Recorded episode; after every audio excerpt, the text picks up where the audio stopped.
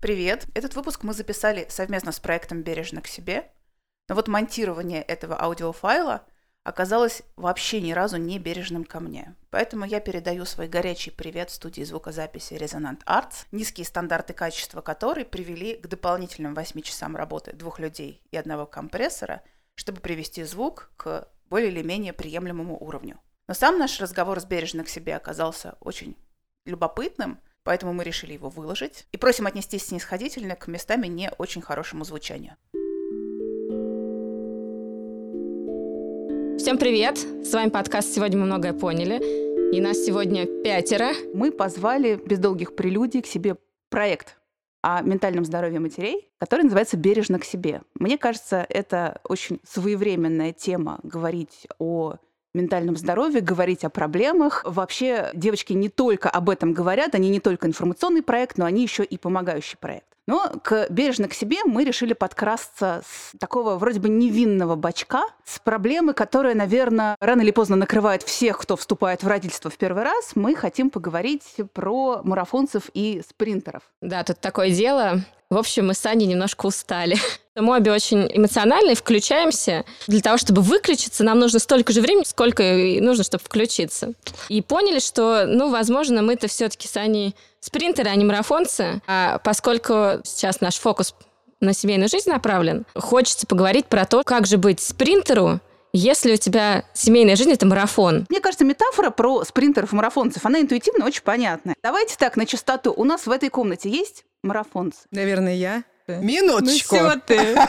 Минуточку, мы гостей не представили. А кто их не знает вообще? Выстрел и побежали. Мы сами умеем задорно представляться. Это коллаб подкастов. У нас рабочее название. Сегодня мы бережно к себе, а завтра не знаю. Сегодня мы много и бережно. Меня зовут Ксения Красильникова. Я марафонец, и у меня есть объяснение, почему я хочу так о себе говорить. Мы делаем вместе проект «Бережно к себе». Больше ничего не скажу, представляйтесь. Я Маша Карначула, привет. И я вообще не марафонец. Даша, кто у нас? Кто я? Я Даша Уткина. Я даже не уверена, что я спринтер, мне кажется, я вот как этот бешеный электрон, которого метает по разным сторонам. У меня очень простой есть тезис про этот метафору. Марафонцы, спринтеры, мы как все, вступая в родительство, вынуждены. Уже дальше выбора нет. В этом-то на самом деле вся боль и состоит, что ты можешь изначально об этом не задумываться, а потом ты так вклинился в эту новую эпоху своей жизни, и дальше либо бежишь, либо ползешь этот марафон уже как придется.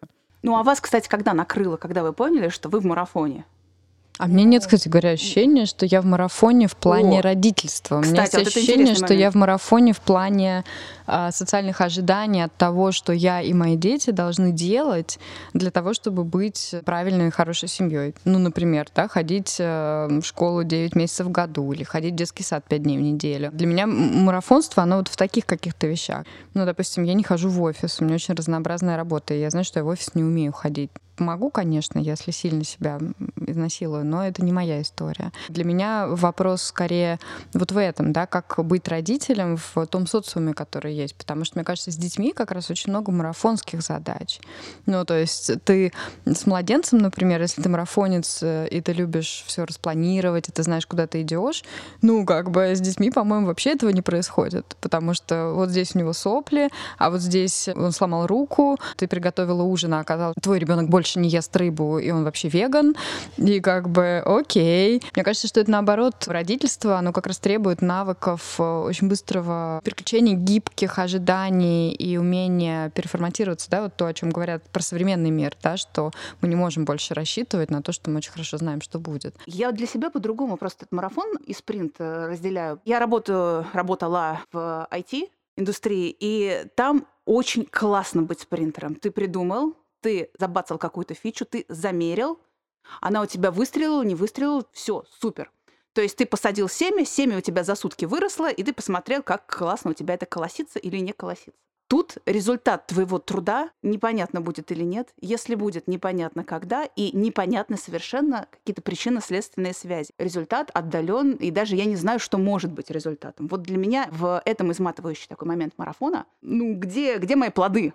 Мне кажется, что вообще вы говорите примерно про одно и то же, но немножко с разных сторон. Аня, ты говоришь о том, что тебе очень важно видеть какой-то результат промежуточной своей активности, а Даша при этом, мне кажется, говорит о том, что есть, ну, некоторые стабильные вещи, например, там, поход в детский сад, школу, какая-то рутина, да, но при этом в этой, внутри этой рутины есть неожиданные штуки, типа вот, когда у тебя ребенок вдруг оказывается веганом, а тебе нужно с этим справляться.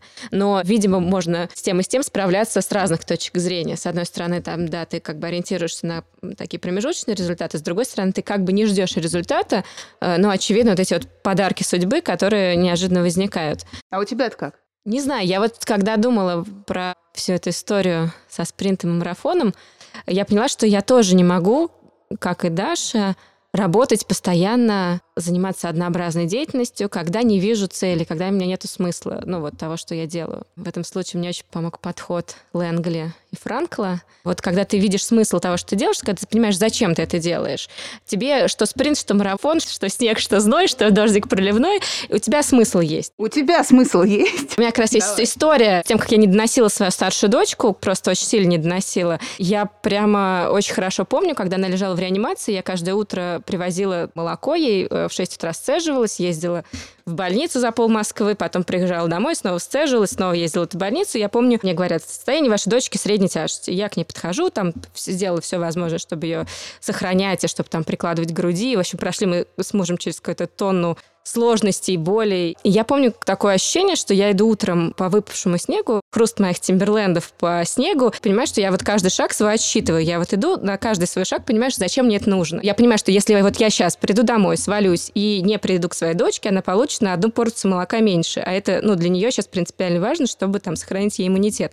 Потом меня накрыло, когда ее выписали, когда уже все наладилось, и потом я уже получила так сполна. Но при этом вот в этот момент я его просто выдерживала, потому что у меня был смысл. Но учитывая то, что у меня вот, в принципе, специфика спринтерская, я не, не на длинной дистанции, меня, конечно, потом колбасило очень долго. То есть у меня не было послеродовой депрессии за счет того, что я вот этот стресс скомкала пережила. Но вот потом, когда мне родился сын уже через два года, я так хорошо заболела, что еле выжила после этого, и потом уже поняла, что вот мне нужно отдыхать. Это целый прям огромный путь, но это путь того, что я вот просто поняла, что я действительно не марафонец.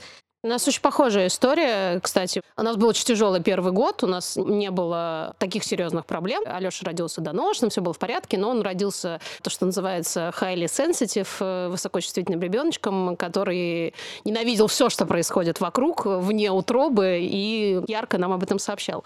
Поэтому мы не спали, не ели, и вот этот год жили ровно, собственно, в таком ощущении, что мы бежим спринт, ну, такой длинный, такой не стометровочку, а как будто бы почему-то как будто 42 километра, но только это спринт. Очень быстро надо бежать эти 42 километра, да. И, собственно, когда Алёша стукнул год, и как-то вроде бы как бы стало полегче, вот тут-то всех и накрыло, собственно. И мой муж сказал такую фразу, он сказал, я понял, что мне казалось, что с Алёшей нужно прожить один год. То есть вот мы как-то вот зафиксировали себе вот это в голове, что через год станет полегче. И как-то вот вдруг э, появилось ощущение, что, ну, вроде как полегче стало, но не настолько, чтобы мы все расслабились, теперь получили плюшки за этот год. Никаких особенных плюшек никто не получил. Все где продолжили... фанфары? Да, все угу. продолжили жить как прежде. Вот этой отметки, где, как вот ты справедливо сказала, я очень часто тоже сравниваю с работой материнства, ну, родительства, где ты закончил проект, например. И, и ты даже... крутой. Ну да, но даже если тебе не выдали премию, но все равно, ну что-то произошло. Ну вы как-то посовещались, может быть, кому-то письмо какое-то кто-то написал. Вы потом с коллегами пошли там выпили или что-то такое произошло классная, и ты чувствуешь, молодец я. Вот. А тут вот как-то прешься, прешься. И... Ты как бы впрыгнула в эту лодку, и уже все, из нее ни направо, ни налево нужно быть дома, когда уходит там няня или... Да, но очень важно, что у тебя в голове в этот момент происходит. Ты правда считаешь, что это марафон, и тогда ты свои силы, потому что я не марафон, конечно, но я бегала забеги. И там ты понимаешь, что когда ты стартуешь, не надо бежать как бы, как бы да. сразу, как сумасшедший. Не надо, потому ага. что тебе еще бежать, бежать и бежать. Совсем другое дело, когда ты стартуешь стометровку. Там ты понимаешь, что если ты прямо сейчас не рванешь, то тебя очень быстренько обгонят, и как бы, ну, к финишу ты придешь последним. Поэтому вот очень важно, что у тебя в голове. Мы-то рванули свои 42 километра, как будто мы бежим 100-метровку. Ну, вот возможно, вы 42 и пробежали, на самом деле. Просто э, зажатый такой временной период. Да, и, поэтому... и это было как бы... Мне как... кажется, это просто типовая ситуация для всех начинающих, потому что У меня была несложная ситуация со стартом. Про ребенка сейчас, да? да не про да, бег да. все же, да? Не про бег. Несложная была ситуация со стартом, но я тоже себе все время делала какие-то зарубки. То есть, когда он родился, мне казалось, вот обязательно он должен научиться держать голову, потому что человек, который не держит голову, это как бы вроде как человек, но не совсем. Обязательно он должен э, научиться сидеть, должен как-то очеловечиться, еще более очеловечиться, еще более очеловечиться. В принципе, можно было это время прожить на расслабоне. Но у меня есть такой внутренний внутренний мой персонаж, который называю блокадная старушка. И я никогда не валялась, например, с ребенком на диване. Я утром вставала, красила глаза, одевалась. Не дай бог треники. Ты чё вообще? Шуршала вся такая, это, Судя по всему, спину. глубокое декольте у тебя было, потому что кормила ты все таки довольно долго. Я не очень заморачивалась. Через верх или через низ. Сейчас я свой комбинезон сниму. Мне кажется, это ловушка, в которую попадают все. Они начинают себе вот эти вешки на пути расставлять, да? И это та самая история, которую Франкл, по-моему, описывал. Чистить зубы? Нет, не чистить зубы. С теми, кто попадал в концлагерь и говорил, что к Рождеству нас обязательно освободят. И они бодрились, бодрились, Рождество наступало, их не освобождали, и... Это э, история, которую я очень часто рассказываю. История одного конкретного человека, которому приснился сон. И этот человек решил, что этот сон вещий. И там была дата. Придут люди и освободят нас такого-то числа. И Франкл говорит, что вот все это время ходила холера очень сильная в их бараке, и этот человек держался, ну, то есть он почему-то не заражался. Как только прошла эта дата, никто не пришел, он буквально за неделю сгорел. А самое ужасное в этой истории меня всегда это добивало больше всего, что в реальности освобождение произошло буквально через несколько недель. То есть это оставались считанные дни, этот человек не дожил считанных дней. И я историю часто рассказываю, часто об этом думаю, ровно в том смысле, что ну, мы не видим всего сверху. Постфактум здорово читать, как это все было, и ужасаться. А когда речь идет о наших жизнях, мы, например, понятия не имеем, что ждет нас за поворотом. Катя, ты рассказываешь про то, что ты рано родила дочку, да, ты не знала, как это будет, и не имела возможности к этому подготовиться. И э, сейчас мы не имеем возможности подготовиться к тому, что будет с нами или с нашими детьми, да хоть завтра, чего там далеко ходить. И в этом смысле вот эта идея про экономию сил, она действительно, наверное, приходит только с опытом. Ты знаешь, я вот всегда была такая довольно малохольная, поэтому идея про, про, про экономию сил, она, ну, типа, была вшита. И мне наоборот, вот я бы хотела красить глаза и декольте, и вот это все. Не было никакого декольте. Это мои, мои фантазии. фантазировать. Мне всю жизнь приходилось смиряться с тем, что, ну, вот я это не тяну. У меня не получается. У меня либо педикюр, либо волосы расчесанные, либо дети умытые. Вот как бы приходится приоритизировать. И для меня всегда это очень сложно, потому что со своей малохольностью, там, склонностью к депрессиям, да, гиперчувствительностью, я, правда, довольно фигово вписываюсь в стандарты современного общества. И спасибо психотерапии, родителям и всем остальным людям, которые меня поддерживали, что вот как-то там, где-то на маргинальном краю, в странной профессии, я там более-менее адаптировалась, да, но я понимаю, что если бы я пошла по пути, например, как надо, да, то есть я по нему не пошла не потому, что это был мой какой-то супер выбор сознательный, а, ну, как часто бывает, да, там с 20 до 30 ты делаешь вот, что от тебя ждут, а потом понимаешь, что нет, вообще надо чем-то другим. Мне не было возможности это сделать, потому что я сходила в 18 лет поработать в офис, чтобы просто убедиться в том, что моя гипотеза верна, и все, и дальше мне пришлось вот придумывать, а как вообще с этим. И с детьми то же самое. Я прекрасно понимаю, что там я никогда не встроюсь в формат прекрасной семьи с картинки в метро. Как с этим быть и жить, и как экономить силы, и как понимать, на что их потратить. Вообще любые ресурсы, время, деньги. Вот это большой для меня вопрос. И мне кажется, что ну, круто, когда есть возможность выбирать там, вот можешь ты впахивать с младенцем или нет. У меня даже так вопрос не стоял. Ну, потому что просто ну, либо я живу вот в таком режиме, ну, либо как бы я не могу жить вообще. У меня вопрос не стоял, какая идеальная картинка за рекламой в метро, потому что я реально не знаю, как надо. А это, кстати, извини, я так понимаю, что мы безоценочные, но... Но хочется. Но не всегда. Я с большим восхищением смотрю на людей, которые не знают, как надо потому что это ну, такое, мне кажется, ноу-хау нашей культуры, потому что э, если взять поколение наших родителей, по моему опыту, это люди, у которых есть очень жесткие установки, и это то как раз в связи с чем мне лично сложно быть спринтером. Марафонцам сложно, спринтером тоже. Так, конечно, все сложно. Жизнь, боль. Что здесь не водка с селедкой? Просто, например, ну, какое-то ощущение стабильности, которое было у наших родителей. У них было все понятно. Ты трудоустроен, ты получаешь свои три копейки, но при этом ты как бы знаешь, что завтра у тебя будет макароны и гречка на столе хотя бы так, а ребенок ходит в государственный детский садик. Я согласна с Катей в том смысле, что об этом часто говорят раньше. Все давали соску и ты даешь соску, и ты сидишь и не паришься, соска, не соска, а прикус, не прикус, потому что все дают соску. А сейчас пук информации вокруг тебе гораздо больше на нас э, вот этого выбора, больше, чем было вот у моих родителей, например, это вот прям гадалки не ходи. У них выбор был очень ограниченный. И при этом все равно есть ощущение того, что какая-то нестабильность, она есть, а хочется внутри вот этого пространства, ну, иметь какие-то результаты. Я тебе скажу, что я ненавижу ситуацию стабильности талоны на сахар. Я прихожу на свою работу, я прихожу потом в детский сад, я забираю вот это все изо дня в день. Когда со мной в жизни такое происходит, я говорю, ребят, вы меня достали, я увольняюсь. Всем пока. Такое происходит с работой.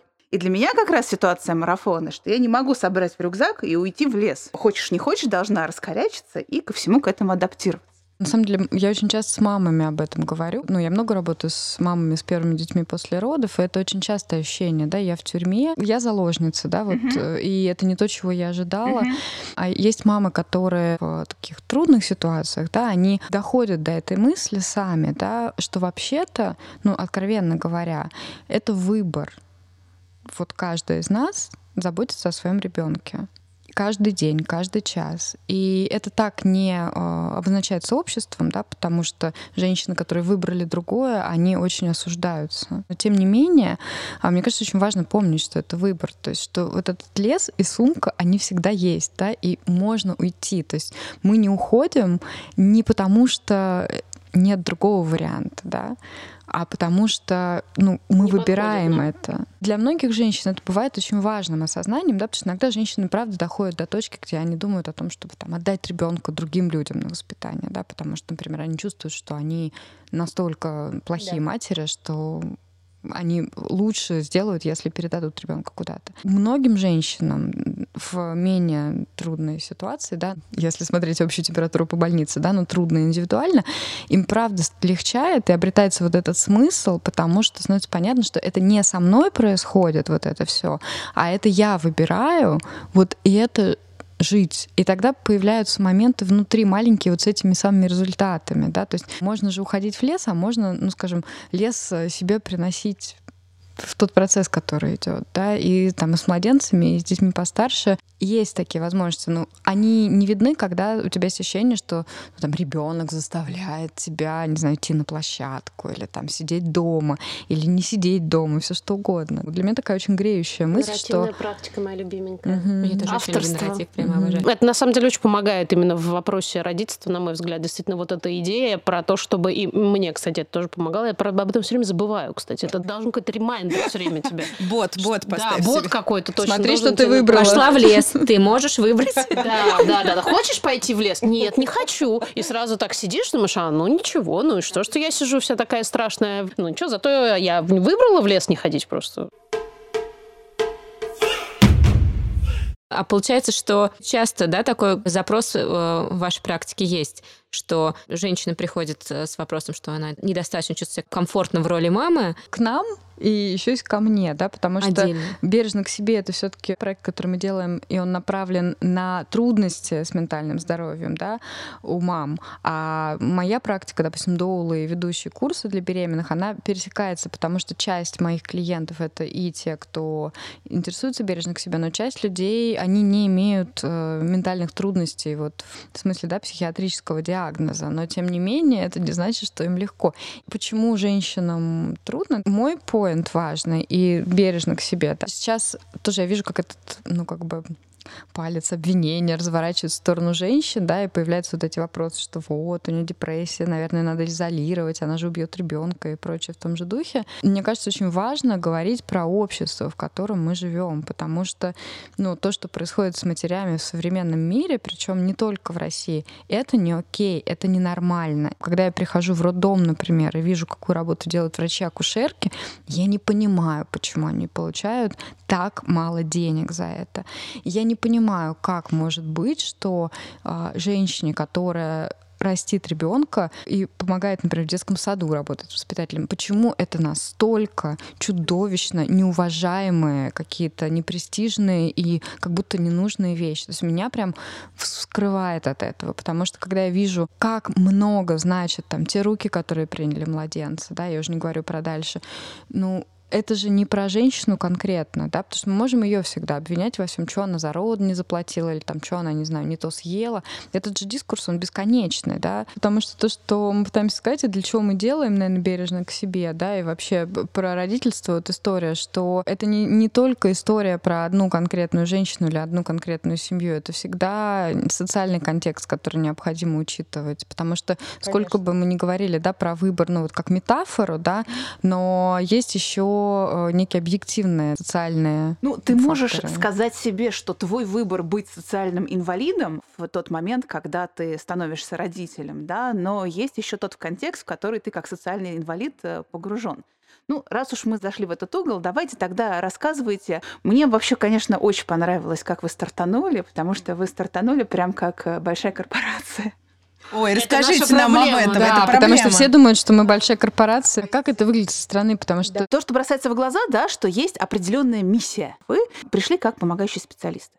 Нет, это правда. Но ну, хронологически как бы... мы сначала решили делать проект, а потом, когда мы уже начали собираться и очень задорно про него разговаривать, мы поняли, что это должно услышать как можно больше людей. Там, да, там, там все там все произошло случайно. Мы услышали сами себя и поняли, что мы смешно разговариваем. Подкаст почти сам собой. А дальше уже, хочется сказать, со временем, но на самом деле этого времени прошло примерно полторы секунды, мы уже стали подходить к этому как-то более осознанно, придумывать э, темы и даже какую-то структуру. Это же произошло вот не потому, что это была какая-то стратегия. Вообще да? не поэтому. А, потому а что потому наш что план был, сейчас мы тихонечко тут вот э, в Инстаграме да. постик будем постить, подкаст да. раз в две недели записывать, ну, так, чтобы это не мешало вообще остальной жизни. А потом, когда мы увидели огромный отклик, стало да. понятно, что ну, это какая-то ответственность, да, да. Что, наверное, это нужно не только тебе. Возникает какое-то ощущение, что не просто информационный проект, что-то вы хотите дать, либо как-то ситуацию поменять. Хотим ли мы что-то поменять? Мы хотим что-то поменять хотя бы за счет счет того, что мы говорим о том, о чем мы говорим. Идея не в том, что мы сейчас возьмем, закатаем рукава и начнем и тут спасем. про полку, да, всех спасать и что-то менять, да. а что, в принципе, когда э, что-то невидимое становится видимым, да. когда оказывается, что женщине, которая, в общем, да, нормальная, классная, ей нормально и прилично сказать слово депрессия, нормально поговорить о материнстве, о его разных сторонах, да, о том, что оно может быть амбивалентным и прочим, и о том, что вообще есть еще психиатрия психиатрическая да, сторона и материнство тоже, и жизни с детьми.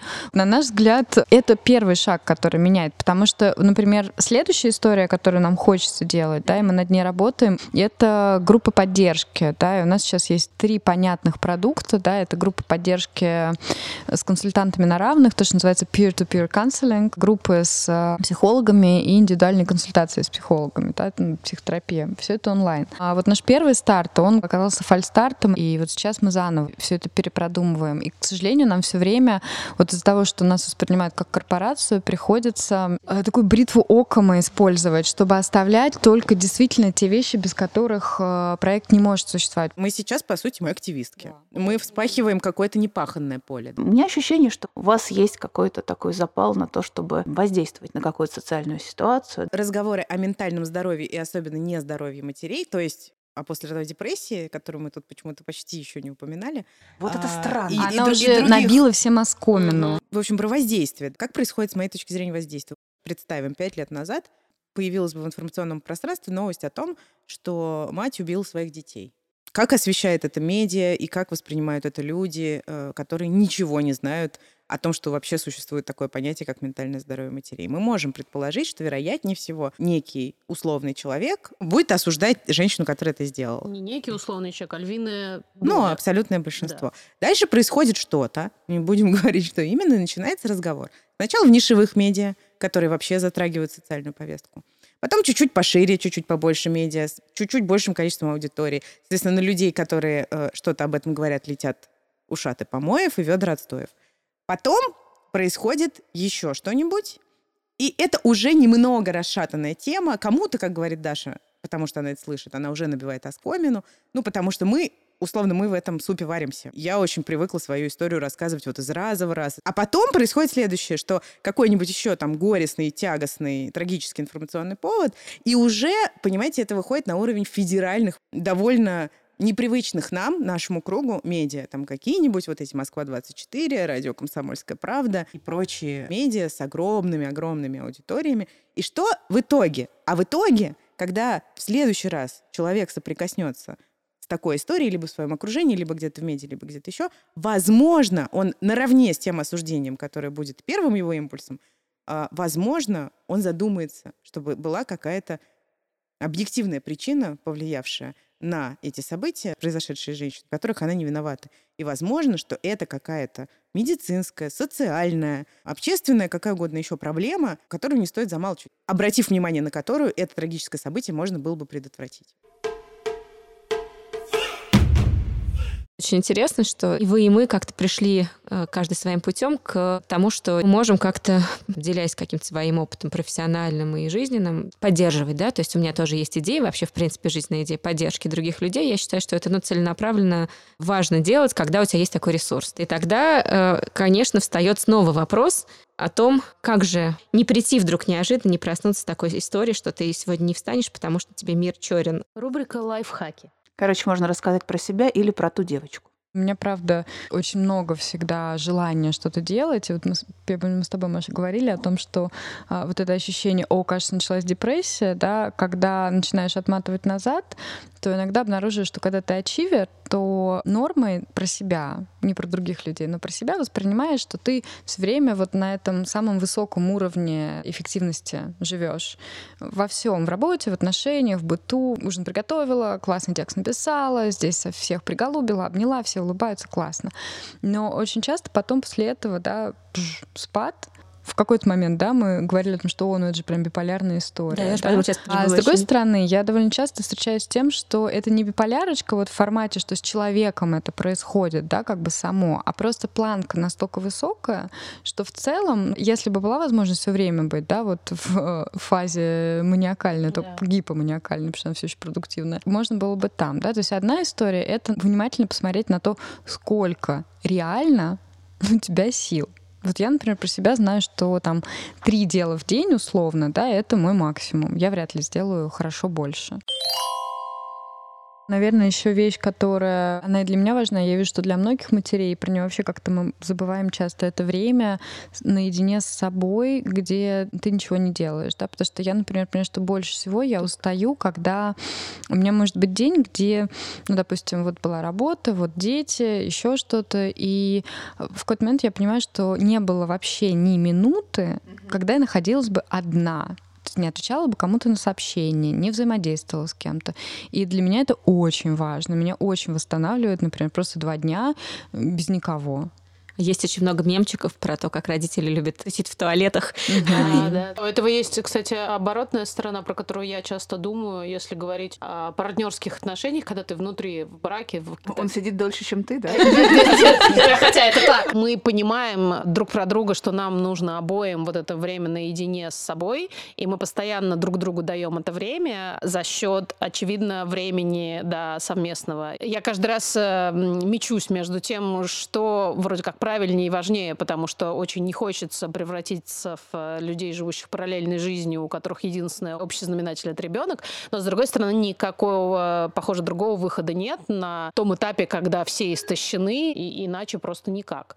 Э, поэтому, да, похоже, приходится жертвовать э, каким-то совместным временем, потому что мне кажется, что время наедине с собой, оно как будто бы действительно в приоритете по сравнению с даже со временем, ну, с любимым человеком. Не как будто, абсолютно да. точно. Я тут очень понимаю и очень подписываюсь, потому что я часто думаю о том, что наверное, ситуация не очень нормальная, когда у нас есть два выходных, да. и в один выходной меня отпускают попастись. Вот, вот, вот, вот. А вот я сейчас бегу и отпускаю мужа да. попастись. Вот знаете, что мне нравится? Мне кажется, переломился тренд в этом разговоре про время на себя. Там еще, может быть, лет пять назад, когда ты упихал свою жизнь под самую завязочку, так что у тебя ни секунды не остается вот здесь руль, а здесь вот так вот ты да, вот такой да, вот, да? да, это считалось признаком успеха. Успешности. Это да, крутой. Очень вообще, крутой, да. очень. Сейчас просто можно уже сам с собой хотя бы самому с собой. Самой с собой. Самой с собой, ну, конечно же. Поговорить о том, что тебе нужно кусочек времени на тупку. Короче говоря, мы сегодня поделились немножко лайфхаками, кое-что поняли, побыли немножко бережно к себе. Было приятно вообще поболтать с людьми, которые каким-то бочком на нас похожи. Поэтому подписывайтесь на подкаст «Бережно к себе». Подписывайтесь на подкаст «Сегодня мы многое поняли». И на инстаграмы. Ставьте звездочки. Звездочки. Спасибо большое. Очень классно было.